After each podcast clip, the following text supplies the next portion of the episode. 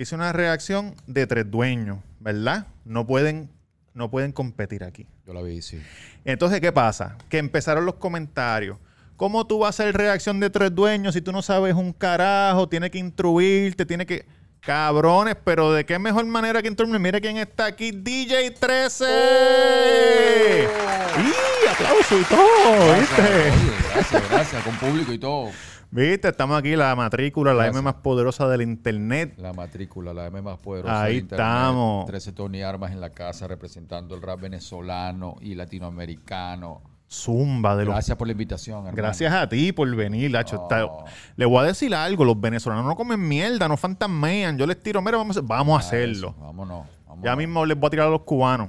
los, los cubanos me han contestado, pero, pero todavía estamos, estamos bregando en eso, estamos bregando en eso. Este, oye, pionero, fundador del hip hop venezolano. Tú haces de todo. Tú tienes actor, tienes un podcast, eres, eres productor, DJ. Sí, eh, eh, artista plástico también. ¿También? Así fue como comencé, sí, sí. Comencé en las artes plásticas en realidad y de las artes plásticas me pasé hacia el, hacia el rap, hacia el hip hop.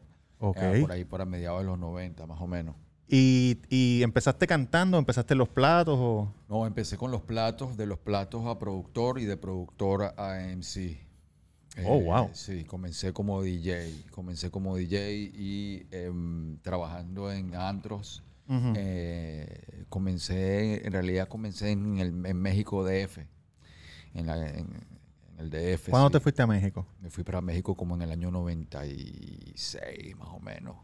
Y eh, comencé como DJ ahí, comencé a comprar mis viniles. Yo vivía antes de eso, vivía antes en San Francisco. Ajá. Compraba mis viniles, mis acetas y poco a poco fui eh, coleccionando. Y luego pasé de ser como un coleccionista a ser un DJ. Ok. Y en México, en el metro de México, recuerdo cuando yo llegué, había unas máquinas para hacer tarjetas personales Ajá. en el metro. Eso me pareció increíble. Como de business card. Sí, Oh. pero una máquina. Ajá. Entonces tú ponías ahí, puse, puse DJ 13, hip hop, puse mi número de teléfono, Ajá. mi dirección donde vivía y esa misma noche salía, pregunté dónde estaban los bares en México porque me acababa de mudar a México, dónde estaban los bares donde, donde estaba pasando, donde estaban calientes la cosa Sí. Y dejé mi tarjeta y en la misma noche al regresar me habían ya llamado de un bar para decirme que no tenían una noche de rap, querían una noche de hip hop y ahí mismo comencé al día siguiente prácticamente y alternando el DJ con el que alternaba en el bar, me hice muy amigo de él, DJ Uriel, que siempre lo, lo nombro, DJ mexicano. Eh, comencé a hablar con él y él me dijo que él tenía un estudio, que él producía. Yo le dije que yo estaba muy interesado en, en producir porque yo venía también muy, muy, muy influenciado por Risa de Butan Clan Uf. y su sonido y cómo hacía música que era como cinematográfica y era como arte, como era como un collage artístico. Y él me dijo que él me enseñaba, que me enseñaba a producir. Si yo me iba para el estudio, me comencé a ir al estudio, me enseñó a producir. Ajá. Ya en ese momento empecé a co- a contactar a Bostas Brain, que fue el, el, eh, que es el, eh, uno de los prim- primeros raperos de Venezuela que de la corte Ujú.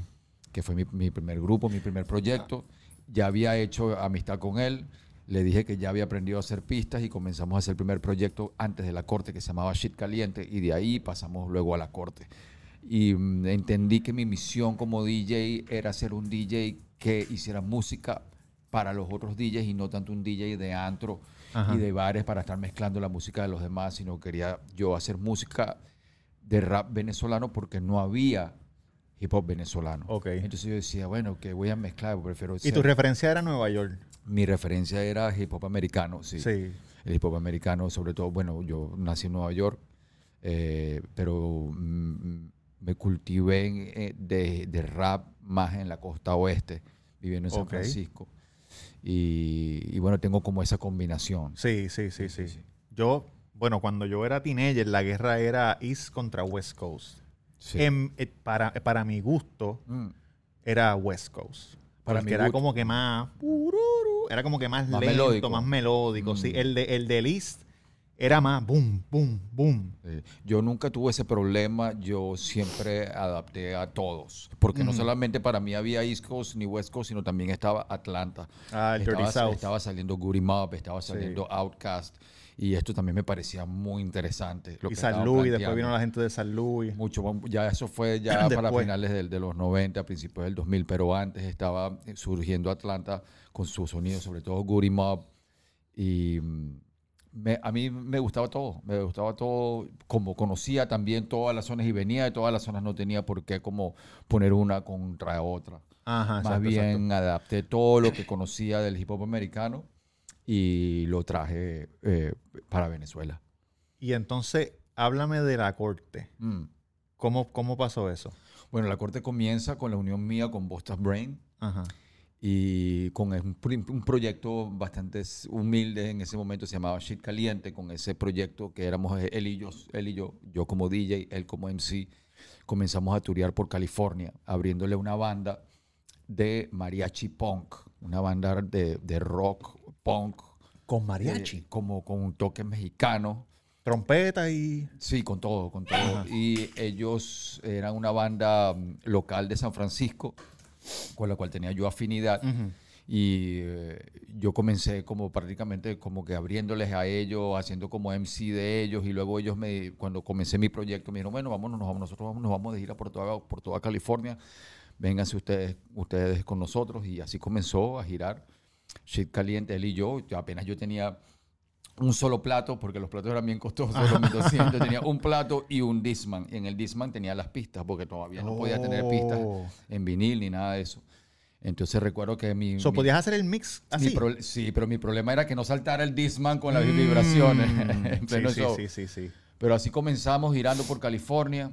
Eh, Bostas era, era un chamo apenas, tenía apenas como casi 18 18 años y tal. Chamaquito. Y al regresar a Venezuela nos dimos cuenta, y también muy influenciado de nuevo por Burtan Clan y por su concepto multi, de multivoces, Ajá.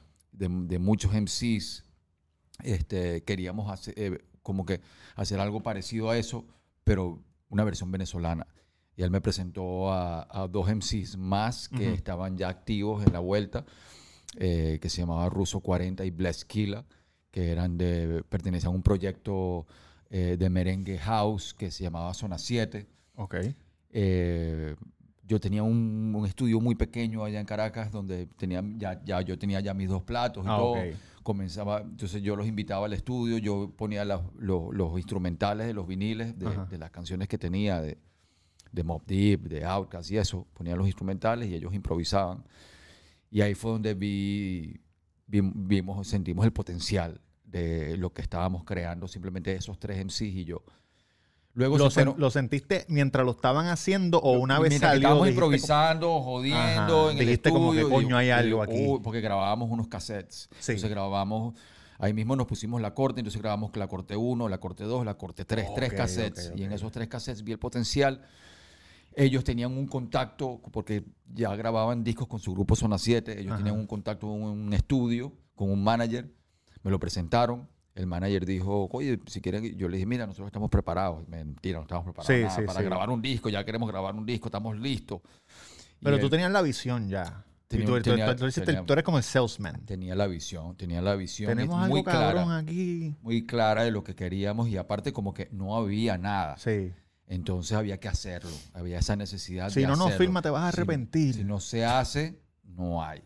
Entonces, y lo queríamos tanto como lo queríamos tanto hacer y disfrutar. Ajá. Entonces, él nos dijo, sí, claro, agárrense ahí el estudio en las horas de la mañana, porque pensaba que no lo, que no lo iba a hacer. Y empecé, y ahí estaba yo puntualmente a las ocho y media de la mañana, ping, nueve de la mañana, ping, puntual, empezamos a grabar, y ahí fueron integrándose nuevos MCs de distintas zonas de Venezuela que fueron como contactándonos y que fueron, que fueron como que, lo fuimos como que, como fichando Ajá.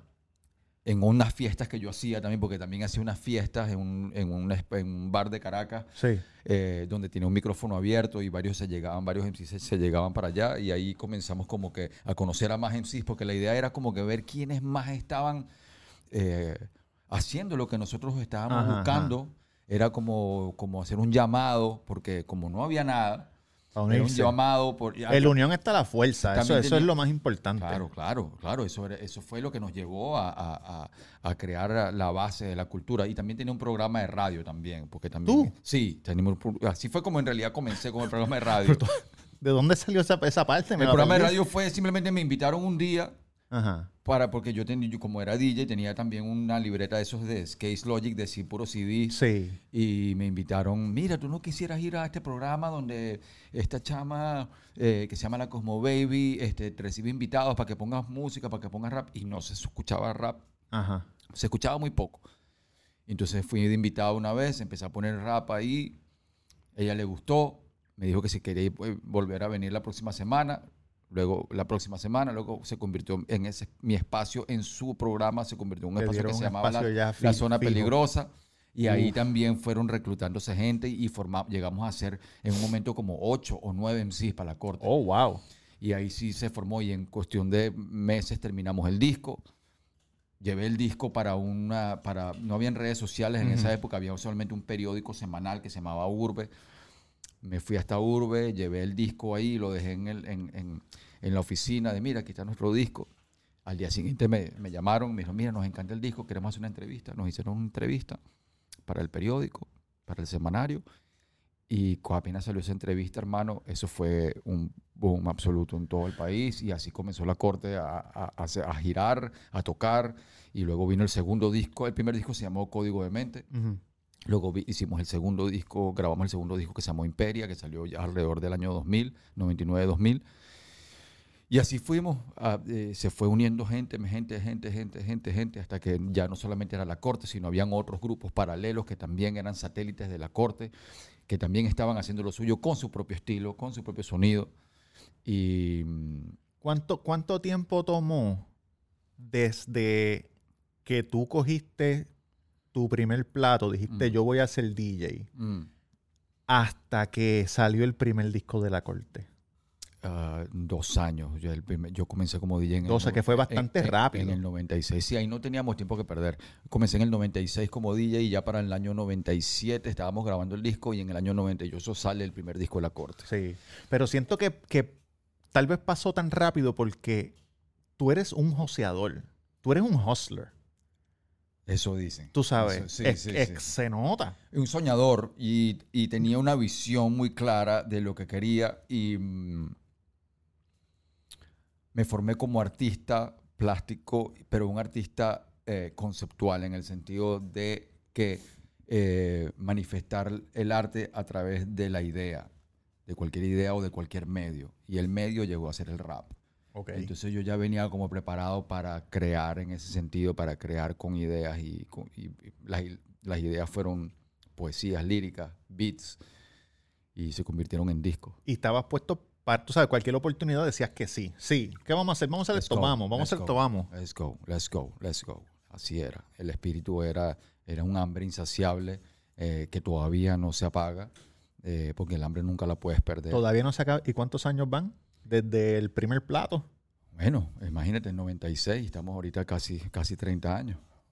Y todavía tienes el hambre que... Todavía Porque hay gente hambre. que escribe, de seguro que te pasa. La gente escribe en los días, mira, yo soy cantante, yo hago Mm. esto, escucha Mm. lo mío, Mm. pensando que a lo mejor eh, va a explotar, tú sabes. Si tú, ah, es una video reacción de mi canción pensando Mm. que va a pasar Sí. algo, pero si la gente le dice que no tres o cuatro veces, ya se quitan. Nosotros no teníamos reacción, no había YouTube, no había internet, no había nadie que nos pudiera, que nosotros pudiéramos decirle, mira, escucha.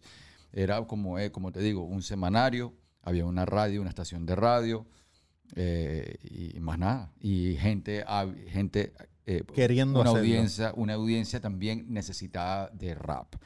Y el rap estaba comenzando. Y, mm, pero no se había escuchado todavía el rap venezolano en las radios. Y, y creo con, con la corte fue la primera vez que eso sucede. Y fue un impacto muy grande. ¿Y- muy y grande. Y, y no solamente impactó en Venezuela, sino empezó a impactar en Colombia. Mm. Tuvimos la oportunidad de hacer eh, lo que se llamaba hip hop al parque. Eso lo he visto, que, que todavía hacen eso. Fuimos el primer grupo venezolano en ir al hip hop al parque que, con la corte y eso también como que cambió porque el sonido que llevamos para Colombia era un sonido diferente. Sí. Y mm, influenció mucho también a los comienzos de la gente en Colombia. Este año debemos ir a Hip Hop Parque Baby. Eso fue en Bogotá el año En pa- Bogotá, el- en Bogotá. Siempre, todos los años Sí. en Bogotá. Eh, Eso, eso creo. Esto Sí, yo vi todavía la- continúa. Creo que dejaron de hacerlo y luego continuó. No sé, no estoy claro.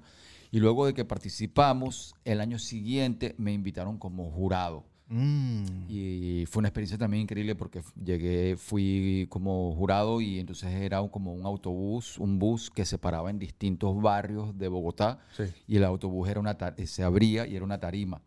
Entonces los grupos, teníamos que seleccionar a los grupos eh, eh, para el concierto, o sea, hacer una, una selección de los grupos para que los que iban al festival.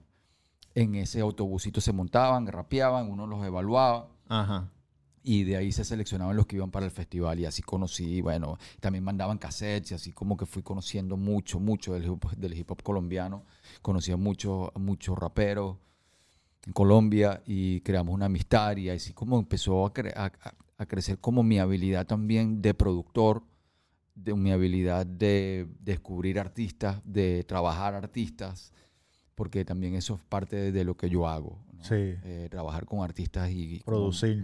Producir, moldearlos, trabajarlos, buscar sus, sus fortalezas, trabajar en sus debilidades y, y crearlos, ¿no? Entonces, creo que he trabajado con una gran mayoría de, de- de los artistas raperos venezolanos. ¿Qué, ¿Qué raperos que salieron, que estaban en la corte, están por ahí sonando todavía? Bueno, eh, sonando todavía, ok. eh, está Bostas Brain, que sigue todavía, está activo. Eh, Rock Waila sí. está activo bastante. Eh, acaba de sacar un tema ahorita increíble, por cierto. Los reacciones. Sí, y Vigavana también. Este, ¿Vigabana es cubano o es venezolano? Vigavana es, es cubano, pero eh, vivió en Venezuela. Vivió en Venezuela muchos años Sí. y, y se dio a conocer en Venezuela. Lo vi en, lo vi en el video de El Caracazo. Eh, sí, exactamente. Lo vi y ahí. los que no están activos cantando de la corte están activos en el rap de una u otra manera. Sí, que todavía está en el Sí, negocio. sí. Ruso 40 también está, está activo, eh, vive aquí en Miami. Blesquila vive aquí en los Estados Unidos también. Apolonia también está activa también mucho en la movida de lo que está pasando también. Entonces, todos se convirtieron también como unos promotores. Sí, porque ustedes fueron los pilares, como quien dice. So, de ahí, ustedes fueron las raíces. Sí. Y de ahí empezaron a salir la, Sí, sí, sí. sí. ayudar a los demás. Ayudar De- a los después demás. de la corte, que De la corte, eh, yo edito dos discos como solista. El primero fue Five Times Loco, se llamó Five Times Loco, disco yo solo. al separarme de la corte. La corte es más o menos alrededor del 2001, llega a su final. Eh, yo comi- grabo el primer disco solista, se llama Five Times Loco, luego grabo el segundo disco solista que se llama Monte Carlo. Y ahí ya estaba en contacto con un dúo de rap que estaba produciendo de antes, que se llamaba Vagos y Maleantes, vagos y maleantes. que eran Me Civilino, han dicho mucho de eso. Y Vudú. Sí. Y de ahí, de producirlos a ellos, creamos una gran amistad Y ahí sale y tres se dueños. convirtió en tres, ese dúo se convirtió en tres dueños. Eso me lo dijo la matrícula. Ellos son los que me Eh, ponen al tanto en los eh, comentarios. Y vino la película Secuestro Express, que lo hicimos los tres, entonces eso también fue como un impulso, un impulso para el grupo, para la cultura, para el cine venezolano, porque la película es como un antes y después del cine venezolano, y nos impulsó tanto como actores como artistas. ¿Qué tú prefieres, actuar o... ¿Qué tú prefieres? ¿Actuar, cantar, producir o, o disjoquear? Bueno, yo creo que cada una tiene, tiene un valor especial en, Sí. en- si mí. pudiera hacer una, un- una nada más por el resto de tu vida. Me imagino que actuar es la última. La que más hago es rapear, y producir. Eh, actuar es más difícil porque requiere de que de un proyecto definido, de que haya un director que te castee, Sí, que sí, estés sí. ahí, entonces como que y eso tiene como su propio su propia Su propio guaya, ¿me mundo entiendes? Sí, su propio mundo que a veces estoy, a veces no estoy, ¿me entiendes? Pero me encanta. Y, pero sí me ha costado más. Es de todas ellas la que más me ha costado continuar. Ujú. Pero DJ siempre, eh, DJ es algo como que es la primera, es la primera, es el primer medio, sí, eso siempre está ahí, siempre lo estoy, siempre regreso a mis raíces. Producir es algo que he hecho constantemente y no ha parado. Y rapear eh, ha sido ya desde a partir del año 2000 que grabé mi, primera, mi primer verso, Ujú. porque al principio con la corte yo estaba detrás de la consola.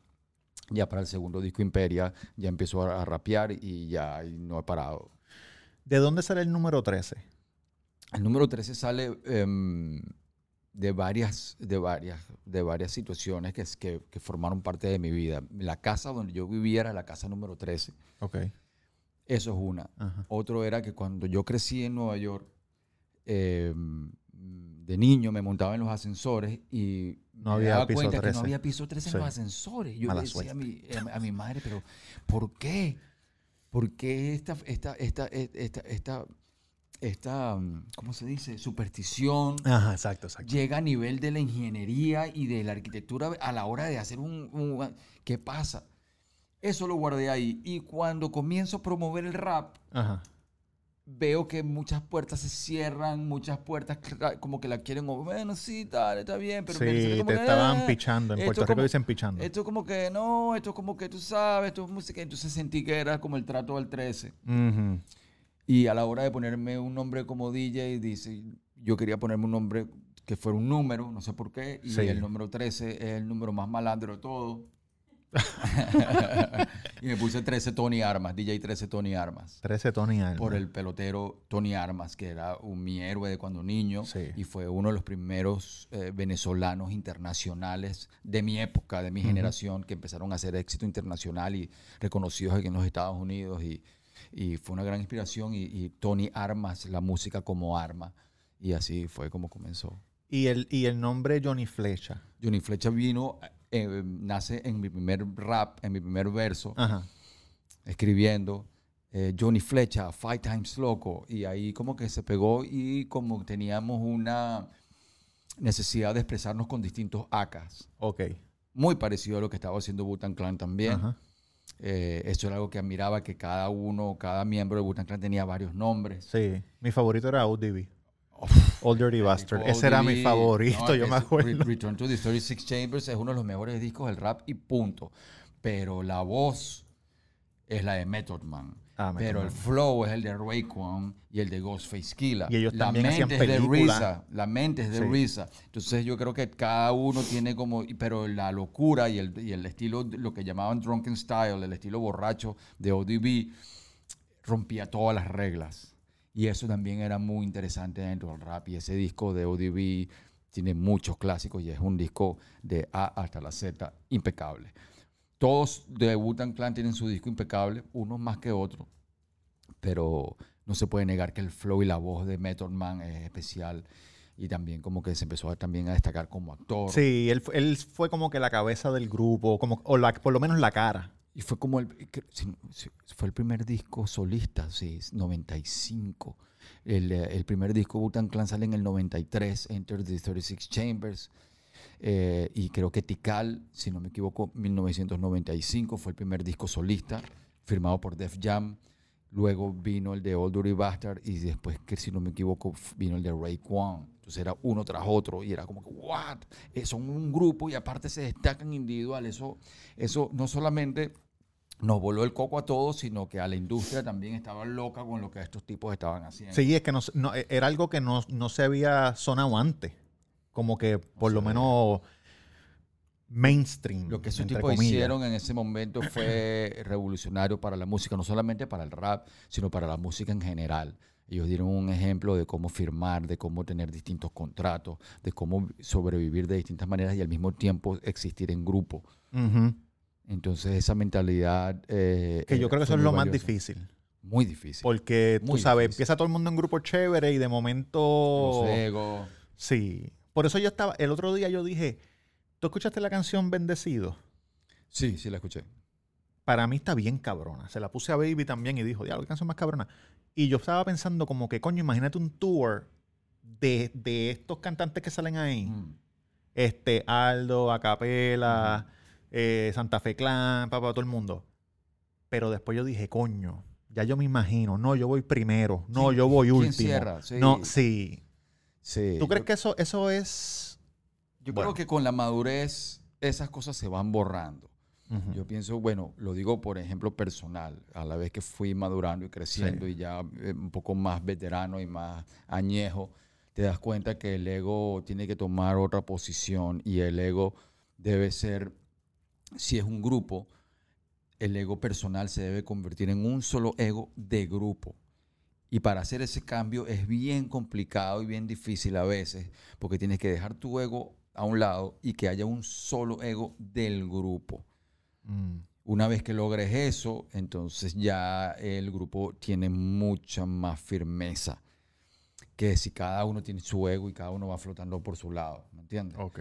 Pero entender eso es bastante difícil y llegar a esa armonía, a ese balance, eh, no- requiere de mucha madurez y mucha humildad y mucha seguridad en ti mismo también.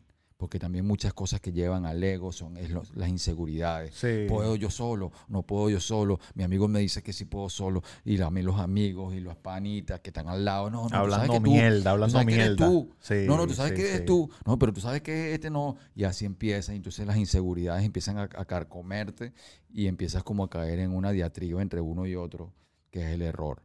¿no? Debes estar seguro y para eso, para tener un grupo no es fácil. No es fácil. No es fácil. ¿Ustedes se cogieron un break? ¿Tres dueños? Sí. Porque vi, una, vi Sí. varias varios entrevistas, 99%, que le hicieron un podcast y varias Mm. personas. Entonces ellos hablan de que ahora están volviendo, pero hubo un tiempo que... Sí, sí. nosotros comenzamos a grabar a a- alrededor del 2004. Ajá. Editamos el primer disco en el 2005. Ya habíamos grabado Bacos y Maleantes pa- para el 2002. O sea, comenzamos a trabajar en realidad a principios del 2000.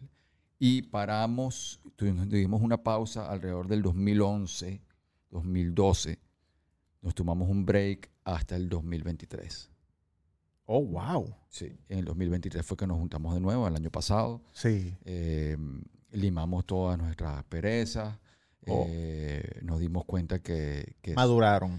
que somos a- amigos antes que nada, artistas después de todo.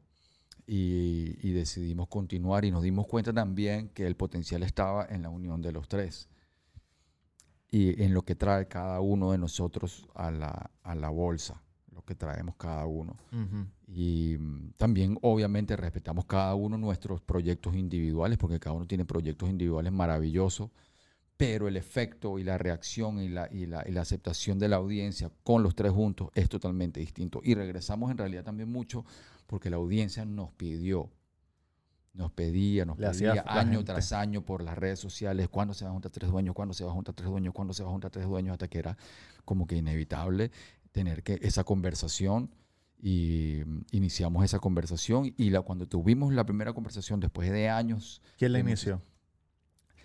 Yo la inicié por las redes sociales poniendo la música en Reels. Mm. porque quería como revisar toda esta música que habíamos hecho y me daba cuenta que todavía estaba vigente, canciones del 2005, originales. Y llamaste a Budo y a 2007. Sibilino y le dijiste como que, coño, miren esto. Yo tenía como contacto con los dos Sí, y, sí. y- y le dije, mira, yo creo que yo creo que es el momento. Ya varias gente también nos había dicho, mira, nos están pidiendo por acá, nos están pidiendo por allá. Y yo dije, mira, como que es el momento. Entonces, como que en un momento como en el 22 o 21, mira, es el no, que todavía no, que todavía, ok, nada, pasó un año, dos años. Y mira, es el momento, tenemos que tener esta conversación.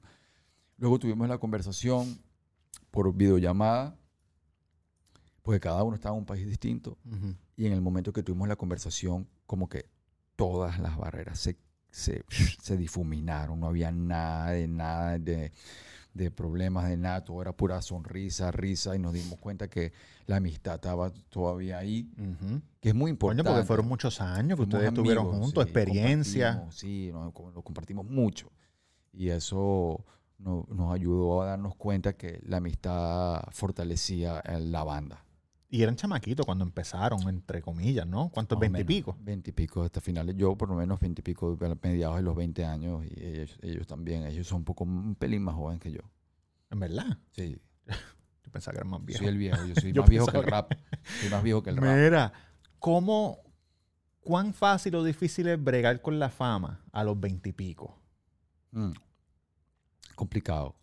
Como que mantenerte en línea sin descarrilarte. No, te puedes mantener en línea. Lo que pasa es que eh, puedes caer en mucha vagabundería. Sí, pero Fácil. a eso me refiero. Pero la línea siempre está porque el talento y el drive siempre ha estado. Sí. Lo que pasa es que yo, por lo menos por mi parte, siento que con, con la salida de la película de Secuestro Express y- Ujú. y, y- y el éxito musical, entré como una ola, ¿sabes? Cuando la ola, cuando entras en- dentro de la ola, que la ola como que te, te revuelca y no Sí. sabes qué pa- está pasando. Bueno, más o menos así fue como en el 2005. 2004, 2005 me, me agarró esa ola y me soltó, me vino a soltar como en el 2009, 2010, así. Sí, que tú seguiste dando vuelta, vuelta, vuelta, vuelta. Vuelta, vuelta, vuelta, vuelta, vuelta, hasta que por fin como en el 2009, 2010 fue como que comencé ya, como que ya estaba, me di cuenta que ya estaba ya un poco ya más veterano y comencé como a entender, pero, pero los, los años, los años de, del 2000 fueron, fueron de locura, de locura, una locura, una locura. Pero no me arrepiento de nada porque fue parte de mi vivencia. Claro. Fue parte de como, pero ahorita, ahorita, hoy en día, en el, ya 10, 12 años después de eso, eh, soy una persona de hábitos diferentes eh, y una persona totalmente distinta y mucho más disciplinada en todos los aspectos. Sí, estás Porque llega un punto que tú dices, bueno, ya, o sea, tienes que ya de alguna vez sentar cabeza y tienes que como que también pensar en el futuro. En ese momento no había futuro, era como que no había mañana, era simplemente disfrutar como si fuese el último día del Sí. mundo.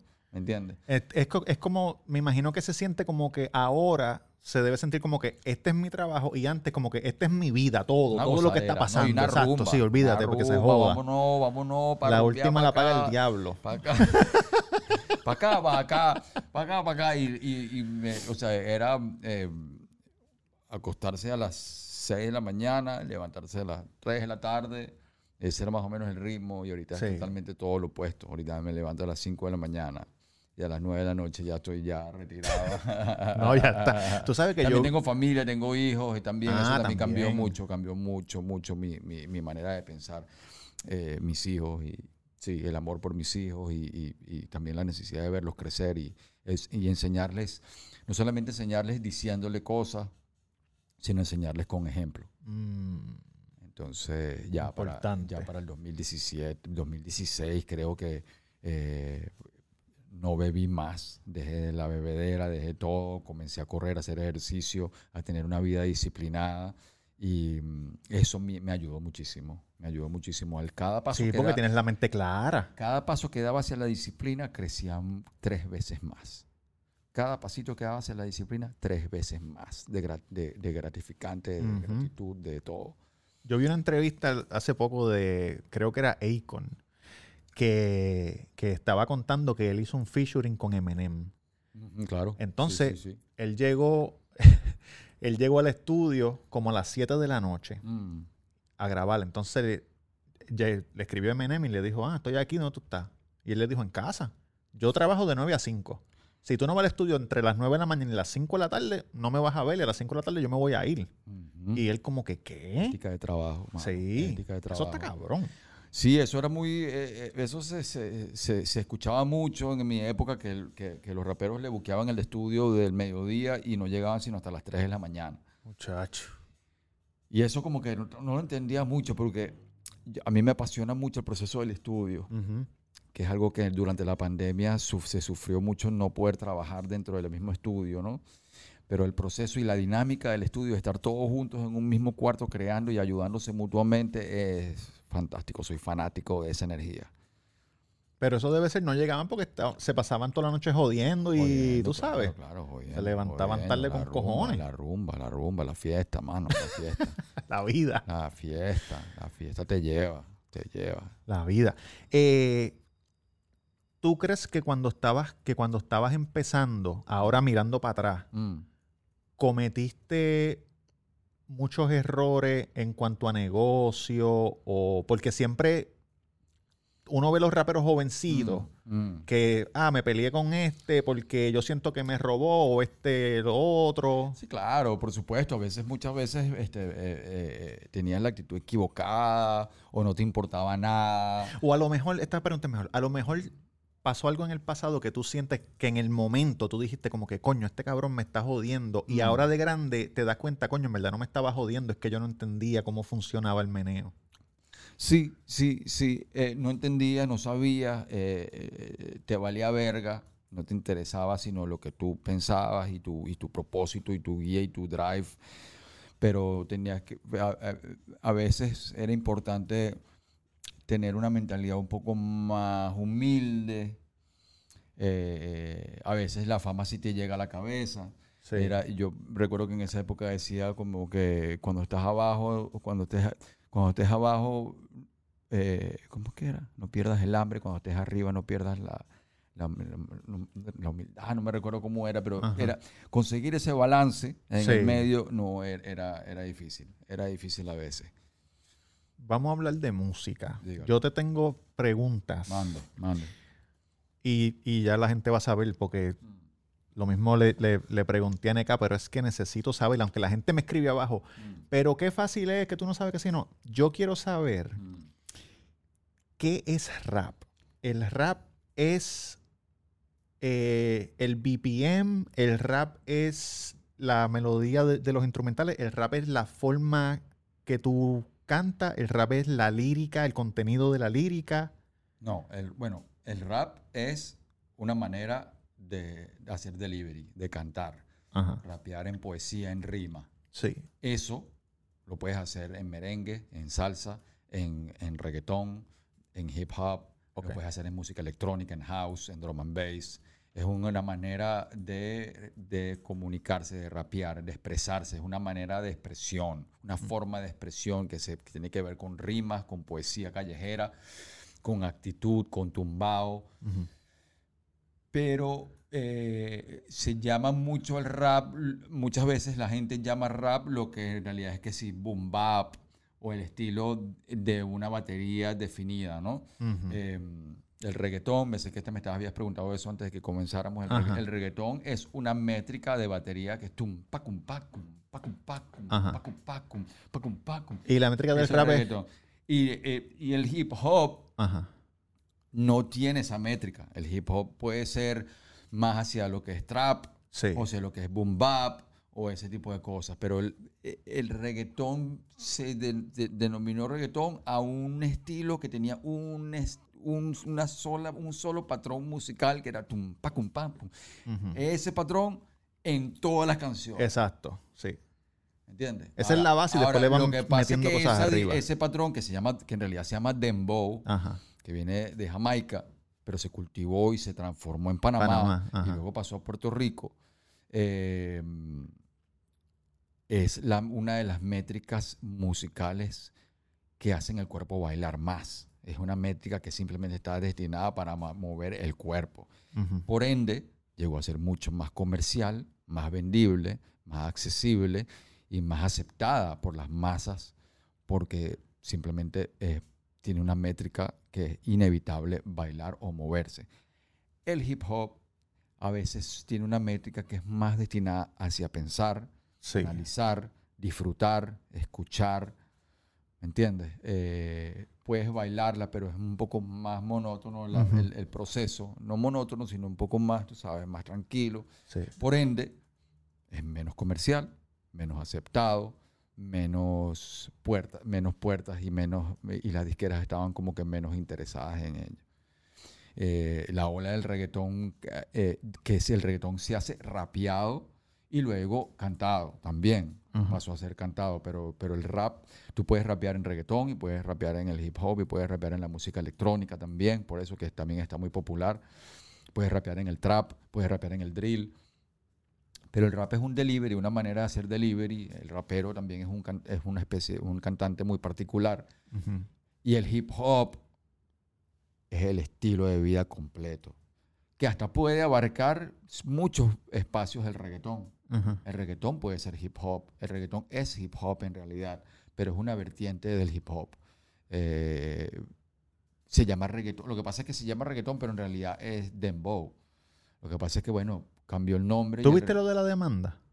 No. Cuando, cuando empezaron a hacer reggaetón, Mm. tú que sabes de, de Mm. máquinas y pendejadas, Mm. pues Playero y Negro y esa gente compraron una máquina Sí. que tenían, Sí, Lo- el samplero con los botones. Ajá, el sí, la- la samplero. pues ahora Mm, eh, una gente, mm, creo que se llama Fish Market, mm, si no me equivoco, hicieron una canción y ellos la tocaban ese sampleo que estaba en esa máquina.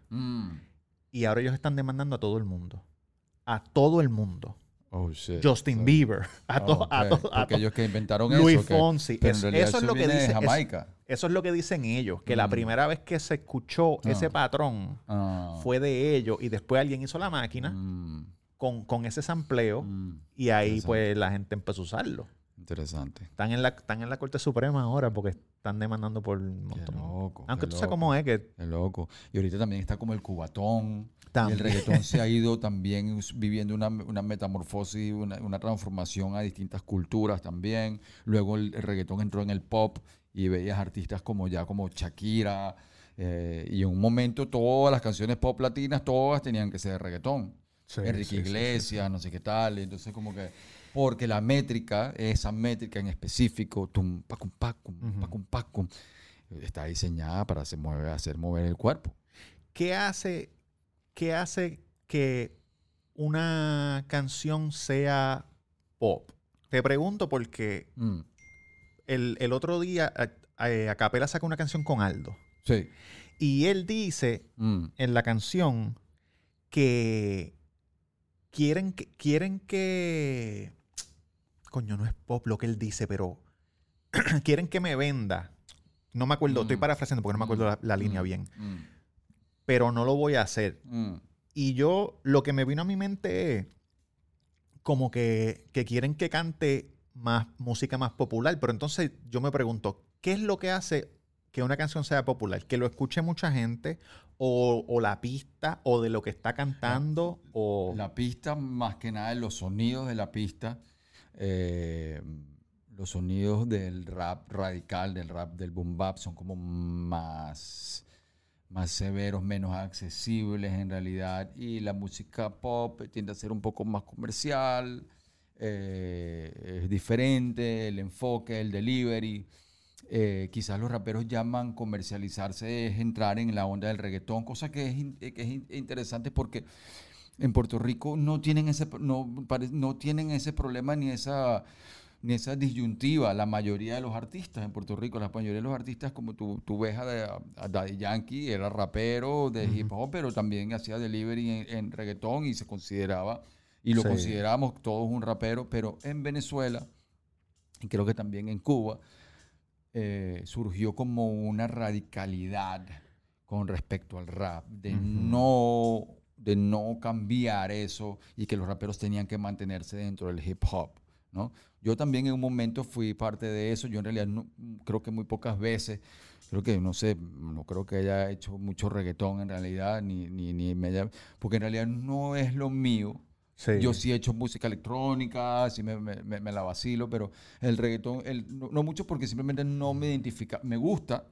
lo respeto, pero no me identificaba mucho con ese flow, eh, con ese delivery, con esa manera de, es como, no sé, es como que el rapero, los raperos venezolanos tendemos a ser un poco más radicales en ese sentido y de conservar un poco la cultura. Sí, Y los cubanos también. Sí. No, la gente en los comentarios me coge y me, me, me destrozan. Pero, pero nosotros sí con Tres Dueños sí buscamos fusionar Ustedes hacen muchos sonidos que no se escuchan, que, que Sí, otra gente no sí, usa. Fusionar dentro del universo del hip hop, fusionar distintos otros elementos como la cumbia, como la salsa. Eh, la salsa sobre todo, porque la salsa fue una gran influencia para nosotros como tres dueños, como nos consideramos que fue, somos amantes de la salsa. Y mm, cuando comencé a hacer beats, yo particularmente definí ese estilo, le- lo llamé salso, que es la, la- eh, como salsa con rap Ok. salso. Y eso me parecía también que tenía como una identidad muy latina, muy nuestra, pero siempre era un problema, como que tú haces salsa, ¿por qué tal? Y La gente se encojo. ¿Qué jodienda Sí. con la gente que se encojona cuando... Bueno, son cuestiones de, de, de Coño, pero ¿cuántas canciones y- tú no tienes y te van a joder por una? Sí, eh, bueno, sí, Digo, es tú verdad, no- es verdad. Es una cuestión de gusto y es una cuestión de que cada uno... Ahora, que no te guste es una cosa, pero que te metas con la gente porque lo hace es otra cosa totalmente distinta, ¿no? Hay que aprender a respetar y que cada quien tiene su manera de ser y que cada quien... Es parte. El rap es libre, el rap es libertad, el hip hop es libertad. Comenzó siendo libertad, el hip hop comenzó siendo como una expresión de libertad y debería mantenerse de esa manera. No deberían haber muchas reglas en él, porque cuando ya cuando empiezan a haber reglas, entonces ya tú sabes, ya la cosa empieza a cambiar. Yo, yo siento yo que soy, me considero un outsider, porque yo estoy viendo esto ahora en el último año, ¿verdad? Y, y estoy tratando lo más posible de entrevistar a la gente que está envuelto para que me eduquen, aunque la matrícula me educa, pero tú sabes. Eh, y yo siento que son bien celosos y creo que eso tal vez le hace daño al movimiento. Sí, lo hace, quizás le puede hacer daño a la, a la hora de expandirse. Sí, lo restringe mucho. expandir. Sí, sí, es verdad, es verdad. Lo que pasa es que, bueno, como te digo, como hay artistas que son así radicales, hay Sí. otros artistas que no son tan radicales. La cuestión es que a veces conseguir un balance. Y, pero en Venezuela sí, en- en la- en los raperos en un momento tuvimos un código y todavía tenemos un código bastante radical los venezolanos. De esto es lo que vamos a hacer y que rap es rap y ya, rap, rap, rap, queriendo decir hip hop. sí. El otro día subí una A video nosotros con Tres Dueños, que nosotros fusionamos muchos estilos, también nos han criticado por fusionar otros estilos. No, pero lo que pasa es que nosotros simplemente hacemos lo que nos venga en gana y lo que nos hace feliz. El hip hop se hizo, en realidad el hip hop nace de capturar la felicidad. ¿Por qué? Te explico. Cuando, cuando el hip hop se, se toca, cuando el hip hop nace, nace de los DJs que mezclan disco music en los parques, en el Bronx, a principios de los años 70. Los únicos viniles que habían para mezclar eran de música disco music y de música funk y, y de música hasta música de principios de música electrónica y hasta rock. muchos sampleos de eso, de pero- funk y eso lo Pero usaban. en, en el disco music hay una parte, una parte en las canciones del disco music que se llama el break, el breakdown, que es donde se queda el bajo con la batería. Y los DJs cuando mezclaban en los parques se empezaron a dar cuenta de que cuando llegaba esa parte del disco music, el público estaba más alegre, más feliz y más conectado con los DJs. Entonces quisieron los DJs darse Vamos a cuenta, nada vamos a extender este momento de felicidad Ujú. que les da a la gente y lo extendemos como con otro plato. Compramos un- un- el mismo disco dos veces, compramos dos copias del mismo disco y tratamos de, de extender este momento que se mantenga infinito porque ese es el momento que le gusta más a la gente. Entonces fue en realidad una, una expresión de extender la felicidad en la audiencia, que era ese fragmento del breakdown, del breakbeat.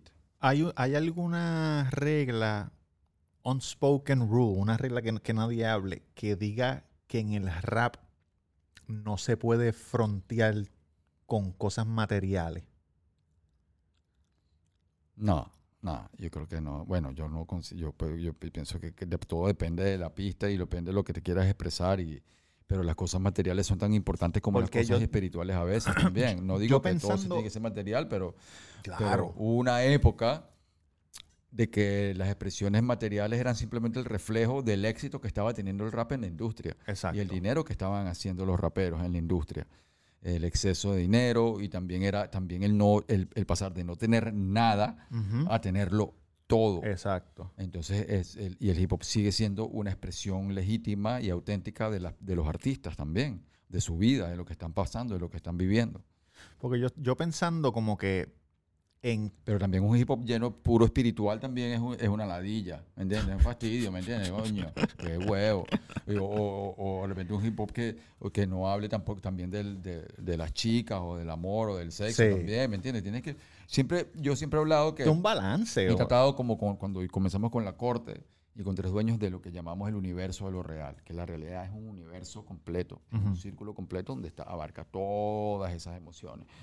No solamente es como tú dices, frontear, yo no sé qué es lo, cómo, cómo lo llaman ustedes, pero, pero no solamente como que yo ta, te voy a tirar, no, también está Tiradera, el elemento de la rumba, de la fiesta, Sí. está el- puedes cantarle a tu mamá, puedes cantarle a tus hijos, puedes cantarle a, a- a tu chica que te gusta, te está con ella, ¿entiendes?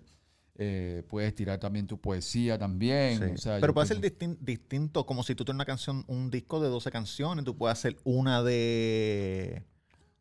Una de, para la sí. muchacha, Si para no la pone- novia, una para tu mamá, una para tengo un Lamborghini, me tienen que mamar el bicho, una para...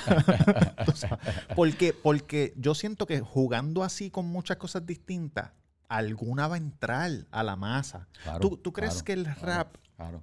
Es necesario eso. Es Sí, necesario que por- una se yo filtre. digo, Es necesario que un tema, bueno, lo que se llama el sencillo promocional, el sencillo para promover, es necesario para que, que uno, sa- uno de esas canciones salga fuera de tu territorio y entre en otros territorios, que invada otros territorios, otros públicos, otras audiencias y abra otras puertas. Esa es una finalidad también que el hip hop tenía que coronar nuevos terrenos, ¿me entiendes? Y eso también yo pienso que los tres dueños eh, se especializaron en eso. Mucha gente dice que el, grupo de tres dueños es el único grupo que, se, que, lo escuchan los cifrinos, que lo escuchan la gente de todos tipos de, de Pero es porque la música, que la, la, pista de ustedes es distinta porque ustedes le meten cuerda y le meten cosas, le meten una guaracha y una jodienda. Le metemos la originalidad. Tratamos de ser originales y tratamos de ser únicos y diferentes. Y en eso entran todos estos elementos y por eso es que le llegó tanto a las masas. También, obviamente, eh, el poder de la lírica, tanto de Civilino, eh, el sabor y el saboco de vudú, eh, las pistas mías, todo eso unido. creó como un gusto general ah, para las masas. Y nosotros queríamos conquistar las masas. Nosotros no nos queríamos eh, conformar con solamente nuestro, nuestro gremio, eh, mm. sino queríamos como expandirnos y ser ir mucho más allá, que también eso fue inspirado también como eh, en raperos como Notorious B.I.G., como Tupac, que eran nuestros ídolos en el momento cuando comenzamos, porque ellos tenían como esa dualidad. Tú escuchabas Tupac en esa época, Tupac tenía canciones súper, súper, súper comerciales que le gustaban a las chicas y al mismo tiempo tenía una gran sorry, mama. credibilidad. Que te hace llorar con la mamá, que sorry, mama. Y eso para nosotros era importante y eso como que lo admirábamos muchísimo de esos raperos y nosotros como que buscábamos también ese mismo, ese mismo, ese mismo enlace con la gente, de, de poder conectarnos a nivel masivo. Nosotros queríamos un enlace masivo, no enlace de gremio. Mm. Queríamos un enlace masivo, popular. A lo mejor ese, es, el, ese es el... No pop, sino popular. Ok, dime, dime la diferencia ahí. Popular es que le llegas a las masas, sube cerro, baja cerro, llega para acá, va para acá, va para acá. Pop quizás estaba más manejado por los que manejaban la industria, las disqueras, ¿entiendes? Eh, había más, mira, no puedes decir esto, no puedes decir esto, tienes que ser tal, tú sabes, era más como que empaquetado por la misma industria para que simplemente se vendiera de una manera, ¿me entiendes? Popular, eh, la salsa brava, eh, ese tipo de cosas, ¿me entiendes? Hablando de salsa, yo tengo un montón de gorras, yo sé que tú también tienes un montón de gorras, y tú tienes una gorra que está bien cabrona, mm. que es la de Fania. Diablo, ¿dónde tú conseguiste eso? La tengo guardada en una caja fuerte. ¿Por qué? Porque me la firmó Miguel Cabrera. La tengo firmada por Miguel Cabrera con todos sus, hits, todos sus honrón. Y ya no me la puedo poner más. Me la puse para hasta, hasta el día que él la firmó. En el día que la firmó, la puse en una bolsita Ziploc, la tengo guardada. Pero esa me la dieron en el sello de Fania. Eh, aquí en Miami, por cierto. Ellos eh, tenían un una, oficina aquí. Me invitaron un día, me regalaron varios discos porque yo soy fanático. Y me dieron la gorra y una camisa y una franela también. Pues se la venden por ahí en, la, en las páginas. ¿Sí? Sí, sí, Coño, no la he visto. en verdad no, no la he buscado, pero cuando te vi con ella, yo dije, ¿cuál es tu salsero favorito? Ismael Rivera. Bof, Tú sabes que el otro día vi que Gabilonia se hizo un tatuaje de Ismael Rivera. En la, mm. se hizo la cara de Maelo aquí en la de esto. Y dije, diablo. sí, sí. La voz de ese cabrón era, era otra cosa. El saoco, el saoco Ismael era es diferente. Eh, el tumbao, eh, no sé, era como es diferente, man, es diferente. Eh, llega, a mí me ha llegado diferente, pero también, obviamente, creo que también está entre Ismael Rivera y Willy Colón por productor, por ser la mente productora. Eso fue una gran influencia para mí. Yo considero que Willy es como mi padre musical, porque lo que él hizo con la Fania, produciendo desde que tenía 16 años, 17 años, prácticamente yo lo trataba de adoptar en mi música. Él como productor. Y también era pero cantante. cantante de Ismael Rivera. HM Rivera está demasiado muy cabrón. Pero también está Marvin Santiago, también obviamente está Rubén Blades, y también está Héctor, y también obviamente eh, Oscar de León, por, porque es paisano. Eh, pero, pero no puedo negar que Ismael Rivera para mí es como que... Maelo. demasiado. ¿Tú has escuchado un disco de salsa que se llama Omi? Eh, de la orquesta Harlow, de Larry Harlow. Bueno, Larry Harlow también, tremenda, tremenda influencia también, Eddie Palmieri también, obviamente. muchísimo. Aparte que como, como, como DJ tenía que ampliar y eso eran los discos que yo... Sí, sí, sí, sí. Ese, ese disco de Omi, de la orquesta Harlow, es El judío una- maravilloso. la- el judío maravilloso. Es la- se llama Omi a Latin Opera. Voy a escucharlo apenas me monto en el carro ahorita. Voy a Tienes que escucharlo. escucharlo porque el como que la jodienda del disco es que es una historia Mm. donde un papá pues tiene un hijo Mm. y la primera canción están como que en el hospital que van a Mm. ser el hijo y te va llevando y canta Celia Cruz, canta un montón de gente, pero te va llevando una historia. Hay un narrador, ahí tienen varios interludios de un narrador. Es, es un concepto sumamente cabrón que no lo he escuchado en más ningún sitio. Voy a pararle. Te va a gustar, te va a gustar, Larry, Larry sí es una gran influencia. Una gran influencia. Este. Tu nena también es artista. Sí, Drew Flecha. Drew Flecha. Sí. ¿Y está aquí también? ¿O Y en está- aquí también, sí. sí ¿Y, tú le, ¿Y tú le trabajas la música o ya tiene su propia gente allá? Ella ya, ya tiene su propia gente, comenzó, co- comenzó conmigo en casa. No Ajá. solamente que comenzó conmigo, sino comenzó, ella estaba, eh, ella, ella se cultivó con el rap venezolano. Ella estaba en el corral, en la cuna cuando grabábamos con la corte. Estaba en el corral al lado cuando grabábamos Vagos y Maleantes. ¿Cuántos años tú este- tenías cuando la tuviste? Eh, la tenía mm, 28, 28 Ok. años creo. Eh, y ella creció y se venía de gira conmigo, se montaba en el autobús conmigo, se venía de gira con tres dueños. O sea, ella realmente creció dentro de ese ambiente. Para ella eso es algo como natural y fue como diseñada para esto. Ella es una artista nata. Estoy muy orgulloso de sus logros y ahorita después ya poco a poco fue agarrando ella su camino, trabajando con sus productores, buscando su sonido y hoy en día ya eh, tiene ya un camino recorrido ya bastante amplio y me siento muy orgulloso de que la música sea eh, de familia, que la, que la familia Flecha continúe con la música y el legado. Eso me parece importante porque mm, el camino que yo abrí, el camino que yo comencé a labrar, eh, no solamente es para toda la movida, sino también para mi familia. Ujú. Sí, sí, sí. Sí. Eh, ¿Se van en tour? Nos vamos de gira este año. El disco nuevo, grabamos el disco nuevo de Tres Dueños. Ya está grabado, estamos en proceso de postproducción. Eh, si Dios quiere, sal- salimos a la calle en marzo con el disco. Y para el verano continuamos la gira que, con- que empezamos en el 2023, eh, girando por aquí por los Estados Unidos. Pero ahorita continuamos ya, si Dios quiere, ya para el verano con los dueños. Duro. Sí, Yo me sí, voy a ir sí, de sí. gira también, baby. Eh. Tenemos que ir a Hijo para el Parque.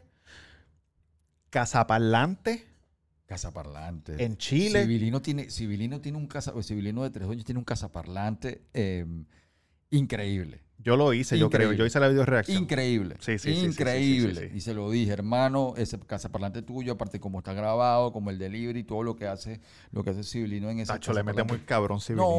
No, hermano, hermano. le mete yo cabrón creo y que- él sabe que le mete cabrón. Eh, para mí, Tirado eh, para atrás. para mí, eh, el, el- el- el gran poeta, el gran poeta no solamente venezolano, sino suramericano, eh, eh, civilino, la pluma más pesada de Suramérica, de- está ahí entre la más dura, sin duda. No solamente la pluma, sino eh, su tonalidad de voz y que es quizás el rapero mm, de, autenti- más autent- de autenticidad más venezolana Mm. que hay. Venezolano por excelencia. Puro. Sí. Coño. Este. Una última pregunta. ¿Tú piensas que el rap como género ha llegado a lo más alto que puede llegar? Y si la respuesta es no, ¿qué tú crees Mm. que tiene que pasar? Bueno, sin duda ha demostrado romper todas las, las- las predicciones y, la- y la- y- y lo que la gente pensaba del rap. Eh, el rap por muchísimos años fue considerado una moda, algo pasajero, se burlaban del rap, eh, lo hacían en comerciales como en nota de burla. Y, hermano, lleva más de, ya de 30 años como, como, como el motor principal de la música popular. Eh, ha logrado infiltrar el pop. Eh, A, partir del año 2000 este, veía como a productores como Farrell produciendo a Britney Spears y todo eso col- coronó. Eh, yo pienso que todavía queda mucho por escribir, mucho por hacer, pero el rap está en constante cambio y evolución. Está cambiando, creciendo, evolucionando. Lo que pasa es que el delivery del rap eh, viene con una carga de sinceridad, de autenticidad, que hoy en día la autenticidad se ve muy poco. Entonces, este, esa autenticidad es muy valiosa y muy buscada. La autenticidad del rap, del rapero, eh, que no come cuento, que no anda con vainas, tú sabes, que es directo, claro, corto y preciso. Entonces, yo creo que eso todavía es una, se ha convertido ya en, una, en un método de expresión muy, muy apreciado y muy buscado y muy deseado y que inspira, aparte, ha inspirado a muchos para hacer otras cosas. Ok. ¿Es, es difícil hacer, hacer featuring con otros raperos de otros países? Sí, sí, claro que sí es difícil. Claro que es difícil, sobre todo cuando, no, cuando vienes de una parte independiente, eh, pero requiere de quizás un networking, de, de conectarse, de, de, que se gusten mutuamente, se admiren mutuamente musicalmente, eh, pero cada vez es más posible. Ya ahorita se ve mucho más, sobre todo con el rap venezolano, pero antes era mucho más difícil. Hay, hay, artistas pioneros que comenzaron eso eh, bastante en, en, la década del, del, 2000. ¿Y es porque no quieren o es como que no, yo represento esto, yo no creo que tú vas con mi línea o, mm, no sé, o dinero? no, una cuestión de gusto personal. Si te lo vacilas, te vacilas. Muchos se conocen, se llevan bien y dicen, oye, vamos sí. para el estudio, vamos a hacer algo bien y tal, hay vibra y tal, ¿no? Yo no estoy 100% seguro, pero yo siento que la canción que sacó Nicon Moni a capela con, con Aldo, mm. esta es mi mm. conspiracy theory, mm. mi teoría de conspiración, que esa canción nació cuando grabaron el video de Bendecido. Es muy posible, es muy Porque posible. estaban ahí, está todo el mundo, claro. como que, mira, cabrón, vamos a hacer algo, pues vamos a hacer lo que sé yo. Claro, claro, ¿no? Y aparte que, que estos dos raperos juntos son increíbles también y, y, y y, y, mucha gente pide escuchar mucho de eso. Los aldeanos sonaron muy, mucho, mucho, mucho sí. en Venezuela. Eh, eh, dejaron una marca y una influencia muy, muy grande en Venezuela eh, y, y, son muy importantes y muy queridos en nuestro país. Aldo y Silvito y todos ellos en realidad marcaron mucho y son, son muy, muy respetados en mi país por su lírica, por su pluma, por su estilo. Pero yo el otro día vi que Aldo tenía, tiene un disco, por ejemplo, con pura guitarra. También, sí, ¿sabes? sí, sí. Y eso me pareció buenísimo, me pareció fabuloso, me pareció que tiene como esa versatilidad, eso me parece, me, me parece sí. bien. ¿no? Aldo es, eso no Aldo, se comenta mucho. No, Aldo es, es raro porque él es un tipo que tú lo ves callado. Mm. Y él es, tú sabes, los tatuajes, fuerte, es alérgico a las camisas, siempre está sin camisa. pero, pero cuando canta, uh, canta hermano. bien bajito, como que. Uh, no, no, hermano, la lleva, él la lleva. Mi respeto para Aldo, mi respeto para Aldo también para Capela y, y, lo que están logrando también. Y son tipos que se han mantenido siempre en su línea mm. también, en su línea, pa, pa, pa, pa, pa, pa, pa, pa, constante, constante, y eso es muy importante. Eso también nosotros lo hemos hecho a nuestro estilo, mantenernos siempre en nuestra línea y ya hoy en día la gente escucha una pista de, de, y dice, eso suena a tres dueños, eso es tres dueños. Y nosotros creo que hemos logrado, como tres dueños, pasar de ser un grupo de hip hop a ser una identidad nacional, que eso lo han logrado muy pocos. Eh, y eso para nosotros es un gran orgullo, eh, que nuestra música trascienda el rap, trascienda el hip hop y eh, esté en lo que llaman la hora loca de, los, de los matrimonios y las bodas, ponen fiera salvaje, ponen originales y se ha nuestras canciones se han convertido como en un himno alternativo de nuestro país. Canciones como originales, como sí. Fiera Salvaje, como grandes léxicos, son, son himnos ya culturales. Y eso, eso para mí, sobre todo, y para mi grupo, es muy importante y lo apreciamos muchísimo. Eh, que haya colado de esa manera. Y por ende nosotros nos debemos a esa audiencia, nos debemos a ese público. Y seguimos, seguimos así, seguimos así. Y somos diferentes. De Tres Dueños siempre ha sido diferente a los demás grupos de rap. Sí. Distinto, distinto, distinto. Y esa es la clave. Esa es su clave. Esa, esa es, su, nuestra clave, pero nosotros clave, lo hicimos exacto. de manera espontánea y de manera original y también buscando también sorprendernos y también experimentando y buscando nuevos sonidos y era también como que mm, yo en mi locura me metía en el estudio, oye, voy a, voy a ampliar esto. A, eh, eh, hay una, mm, el productor, bueno, yo me considero como un productor que está todo el tiempo tratando de buscar un, algo diferente, algo nuevo, e impresionar a mis MCs, llegar, que lleguen al estudio e impresionarlos como que mira cómo flipié esto. Escúchate esto, sí. Y entonces estoy todo el día es escuchando, estoy en un restaurante, la música que suena, estoy en un carro y escucho algo y, estoy, tú sabes, todo el tiempo tratando de hacer digging y de tratar de, de, de buscar mi sonido en otros sonidos. A la final eso es una metamúsica, es música de música que viene de la música. Y eso es una gran pasión como DJ, tener siempre ese oído abierto y estar bien pendiente de que se puede ampliar, que se puede lupear, que se puede crear diferente. Y mm, luego la lírica viene como que se amolda a eso y viene como que la parte de la pluma después. Coño, pues yo creé este canal, como te estaba contando, salió así de, de casualidad y yo continué más porque creo que le faltan, le hace faltan ojos al rap. No, y yo, Y yo creo, eh, por lo cre- en mi mente, mi, gran- mi Ah. granito de arena es Mm, este. Porque cuando la gente me ve mm, y ven que soy de PR, mm, se los dije cuando empecé a grabar que en PR nosotros, los que mm, vivimos en una cápsula y solamente consumimos lo de PR. So, si, si tú vas a Puerto Rico y le dices a alguien raperos de otro sitio, 99% ¿Por te qué? van a decir ¿Por qué que eso? no. ¿Por qué eso? Excelente pregunta. Yo siento que es porque no sé si es que la música no llega o es que hay tanta cosa dentro de Puerto Rico que, que no miramos para afuera. Pero es ¿Es algo positivo o algo negativo? yo siento que es negativo ahora porque he aprendido un montón de, de Ah. raperos, ustedes, Aldo, Acapela, un montón, Nash, KCO, Mm. que, que están cabrones y en Puerto Rico no los conocen. Y yo estoy tratando de identificar qué es lo que pasa. Nosotros somos, creo que todo lo contrario a ese espíritu. Nosotros los venezolanos estamos siempre abiertos Buscando. a todo lo que está pasando. Sí. Y tenemos la antena, tú sabes, ahí captando todo lo que pasaba en España, lo que pasaba en Cuba, lo que pasaba en Puerto Rico, lo que pasa en Dominicana. Y siempre estamos escuchando. Los dominicanos también. No, Hay hermano. unos raperos dominicanos que están... No están jugando, no están jugando para nada. Pero quería tomarme este momento Sí. para felicitarte a ti, porque viniendo de Puerto Rico, cuando te descubrí tu show, descubrí tu podcast, que fue con las reacciones, y, y cuando vi que estabas em, eh, hablando sobre originales y sobre tres dueños, dije, wow, por fin alguien de la isla de Puerto Rico nos está escuchando, está, está divulgando nuestro trabajo. Para, para mí eso es un gran honor y para los venezolanos que, que mm, o- otros, otros podcasters o, o- o- o- o críticos, como se les quiera llamar, eh, de otros países em- están empezando a tomar en cuenta nuestra música. Se ve en Uruguay, se ve en Argentina, se ve en, en Puerto Rico.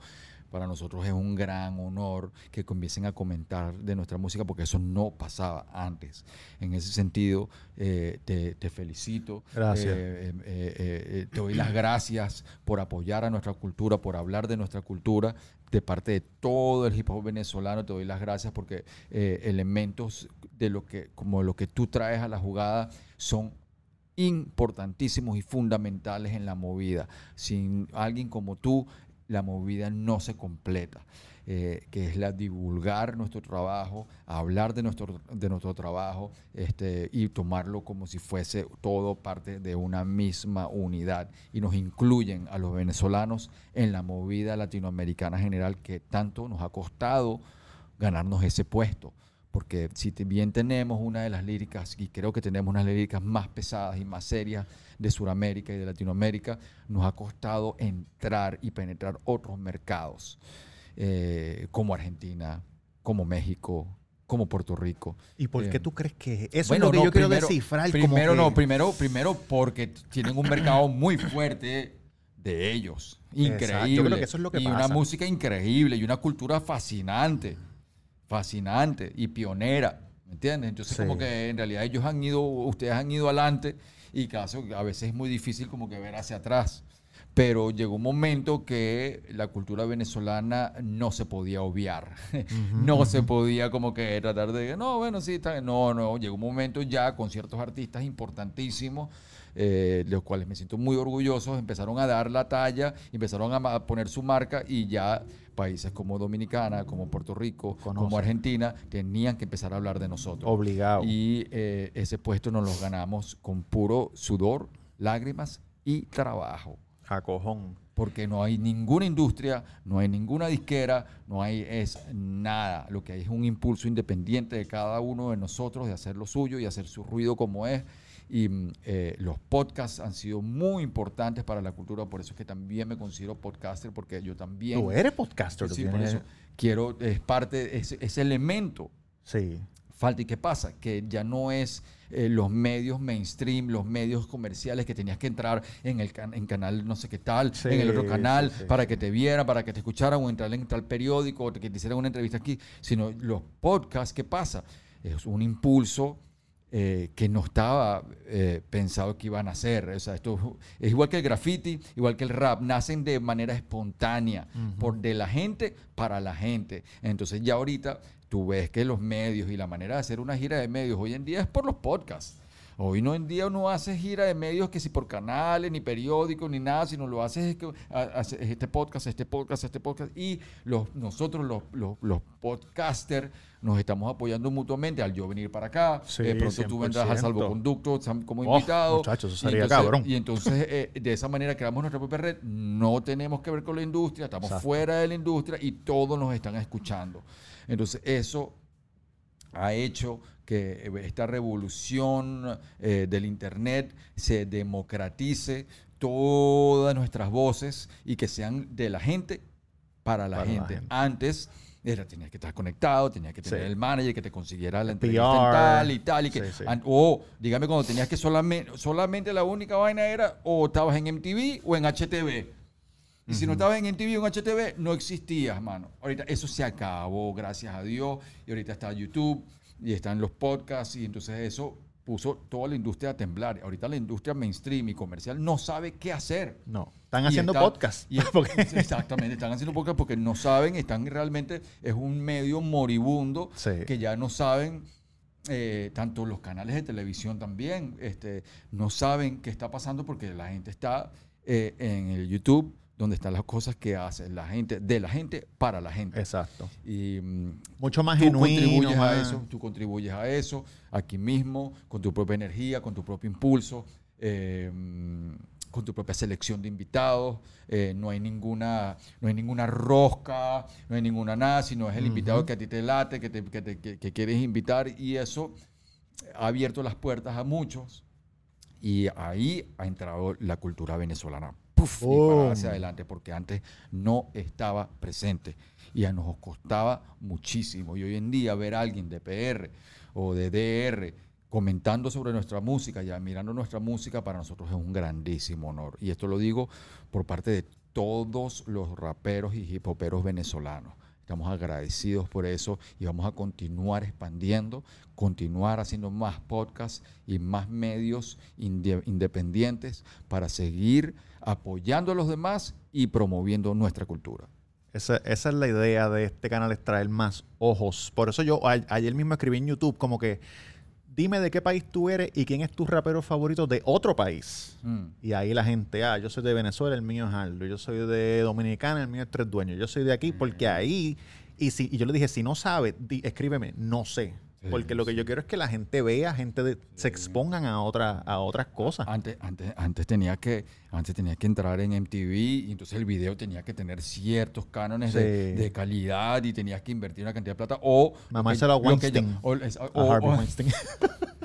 o, o HTV si eras un poquito más de una nota un poco más popular o tenías que simplemente eh, eh, hacer ciertas entrevistas o lo que llamaban payola en la radio. También, pay era- for que era- play. que era que, que tenías que pagar para sonar y nosotros siempre estábamos en contra de eso y nosotros gracias a Dios siempre sonábamos por gusto y, y apoyo nacional de la gente. Entonces eso se acabó y ahorita estamos viviendo en otra época cosa de cual me siento muy orgulloso y eh, los tiempos son distintos. Ahora no tienes que estar en MTV, no existe. Mm, y ya esa rosca que tenían ahí también tenías que pagar y esa gente, esa gente se estaba enriqueciendo de los artistas independientes. Los artistas tenían que empeñar todo para hacer un video que se viera en cine, lo que llamaban cine antes, y ahorita no. Hoy tú puedes hacer tu video con tu teléfono si te da la fucking gana. Y ponerlo en tu Y canal. lo pones en tu canal. Y entonces esos son los tiempos que estamos viendo ahorita y eso es uno de los grandes beneficios de esto. Y yo creo que todos somos parte de, de- de- de esa movida y por eso de ahí viene mis palabras de expresión de gratitud hacia ti y hacia lo que estás haciendo y a todos los que están haciendo lo que tú haces. Coño, gracias, brother. Y, Y la y gorra que tiene está bien malanda porque tiene el PR eh, al revés. esta gorra, esta la diseña un muchacho de Puerto Rico. La página en Instagram es Homegrown en Instagram. Oh, Eh, esta gorra es nueva. La compré más que para esto, porque sé que a ti te gustan las gorras. y Me voy a comprar esta gorra y la pinté por aquí abajo porque tenía verde. La pinté de Ah, negro con témpera. qué loco. Sí, y aquí dice Spotify, lo pinté también. Oh, porque esta gorra la hizo para una fiesta de Spotify que hubo en Puerto Rico. ¿Y Spotify no va contigo? No, pero como era verde, no quería verlo. Ah, como que no, me ok, no, no Y sé. yo, mira, la mía que yo luzco es de Caracas, de. Caracas Street. Eh, es una marca eh, de un amigo mío que vive en Los Ángeles y tiene su marca que se llama Caracas, representa mi ciudad y aquí la llevo yo y la pueden conseguir en la página. Eh, también está en Instagram Caracas Street y me lo- con orgullo porque Caracas es la ciudad que me hizo, Ahí la está. ciudad que hice eh, con rap y la ciudad que me dio el primer apoyo, eh, la ciudad donde nació la corte, donde nació Tres Dueños, donde nació Venezuela Subterránea. Eh, Caracas la llevo en el corazón, en el alma. Soy neoyorquino, californiano, caraqueño, eh, residen- residente aquí en Miami. De todo. Oye, y yo, este es la, para la matrícula, segunda edición, Sí. Con DJ 13 venezolano también. Y la semana que viene voy a ir a un sitio a entrevistar a, a un rapero que es venezolano. No es porque solamente quiero entrevistar venezolano, quiero entrevistar No, pues bien, dominicano, no, pues cubano bien, también. Pero, de- pero dedícanos un rato, una No, cuantas temporadas. claro. Nos hace falta. No, voy a entrevistar a uno allá y después voy a entrevistar a dos allá. Mm. Estoy en el meneo y, y- y los venezolanos no fantasmean. Vamos yo- a hacerlo. Y yo los invito a que sigan mi podcast que se llama El Salvoconducto. Eh, eh, une la cultura urbana con temas y de éxito personal y superación personal que me parece muy importante. Me pueden seguir también por Instagram, por Johnny Flecha. Eh, pueden seguirme por TikTok también por Johnny Flecha, que también estoy presente por ahí. A Tres Dueños por Instagram por arroba Tres Duenos porque la ñ no está. y eh, eh, la música nueva de Tres Dueños viene. La gente pregunta que si estamos haciendo música nueva. Si estamos haciendo música nueva, viene disco nuevo de Tres Dueños. Y el Ya, han ya hemos sacado ya cuatro sencillos para adelante. La ley descansa con cancha y no puedes competir aquí. No pueden competir aquí y eh, se pueden vacilar los videos también. Gracias por apoyarnos. Gracias a Eh, ustedes. Yo trato y- de hacer el challenge de no puedes competir aquí, pero no me. No, me no sirvo, no sirvo para esa mierda. No sirvo, no sirvo, no sirvo. Tengo que, tengo que escribirlo. Coño, gracias por haber venido, No, brother. este, hermano. Bien, bien, de corazón te lo agradezco. Para la matrícula, los quiero con cojones.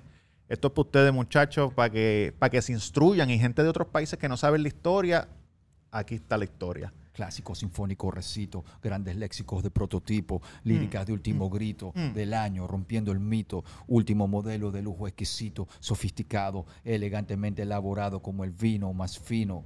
Quedó cabrón. La gente se encojona porque al final que yo digo, wow, quedó cabrón esa canción. Pero si quedó cabrón, ¿qué quieres? Entonces, ah, no puedes reaccionar porque tú no lo... Míralo aquí, ya lo conozco. Ahora vete para el carajo. Voy sigan a... también a Civilino, sigan al Vudú Sí. Original, a Civilino 19, Vudú Original, que son mis hermanos, mis compañeros, artistas antes que nada. eh, no, perdón, amigos antes que nada, artistas después de todo. Chequeamos, lo quiero con Y cojones. Secuestro Express, nuestra película, vacílatela. Vaya, bien. ¿Cuál es la línea de, de Victoria? Victoria Secreta. Victoria secreta. Llévatelo.